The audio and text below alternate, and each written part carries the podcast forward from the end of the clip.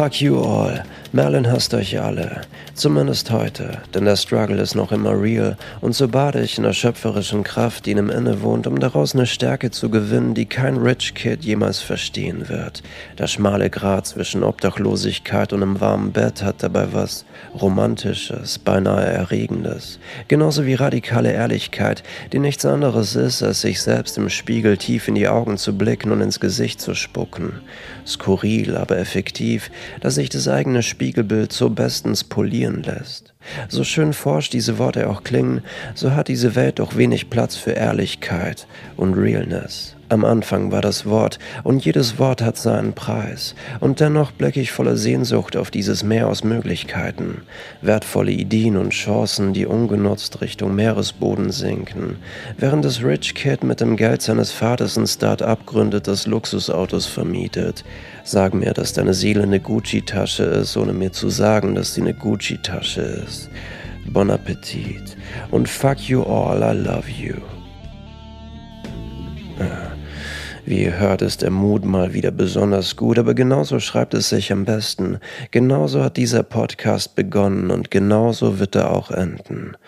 Und ich gebe es zu, ich habe den Struggle romantisiert, mich in ihn verliebt und als einen treuen Begleiter akzeptiert. Vielleicht ist es eine Rebellion an mich selbst, um mich davor zu schützen, Zufriedenheit zu erlangen, wie auch immer ich das definieren würde. Es ist nicht so, dass ich mit meinem Leben unzufrieden bin, aber ich spüre, dass ich mit einer Mischung aus Liebe und Wut, Hoffnung und Ohnmacht die besten Geschichten schreibe.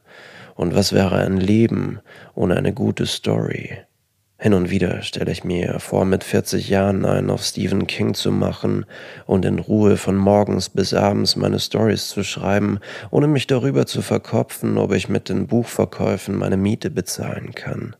Aber was, wenn ich mit dem Erfolg plötzlich keine Motivation mehr habe, wenn ich am Ziel angekommen bin und mir der Saft ausgegangen ist. Eine Made im Speck, die sich durch die Buchseiten des letzten Bestsellers frisst.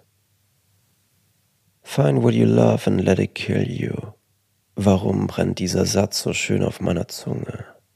Vielleicht, weil darin so viel ehrliches Leben steckt. Seit kurzem habe ich auch damit aufgehört zu fragen, wie geht es dir, da ich zumindest meiner Wahrnehmung nach nicht immer eine ehrliche Antwort bekam. Ich kenne Personen, die antwortet mir schon seit Jahren mit Ja, alles fein. Bro, es ist unmöglich, dass über Jahre hinweg alles fein ist. Das Leben ist ein Arschloch, das dich an einem Tag willkommen heißt und am nächsten ausscheißt. Also hör auf, mich zu belügen. Das habe ich nicht verdient. Und dann habe ich damit begonnen zu fragen, Ei, na, hast du den Struggle im Griff? Das hört sich gleich irgendwie sympathischer an. Und ich spüre es. Für viele ist diese Frage etwas Neues. Sie lässt wenig Raum, um zu lügen. Denn eine ehrliche Frage hat eine ehrliche Antwort verdient. Und das Leben eine ehrliche Story.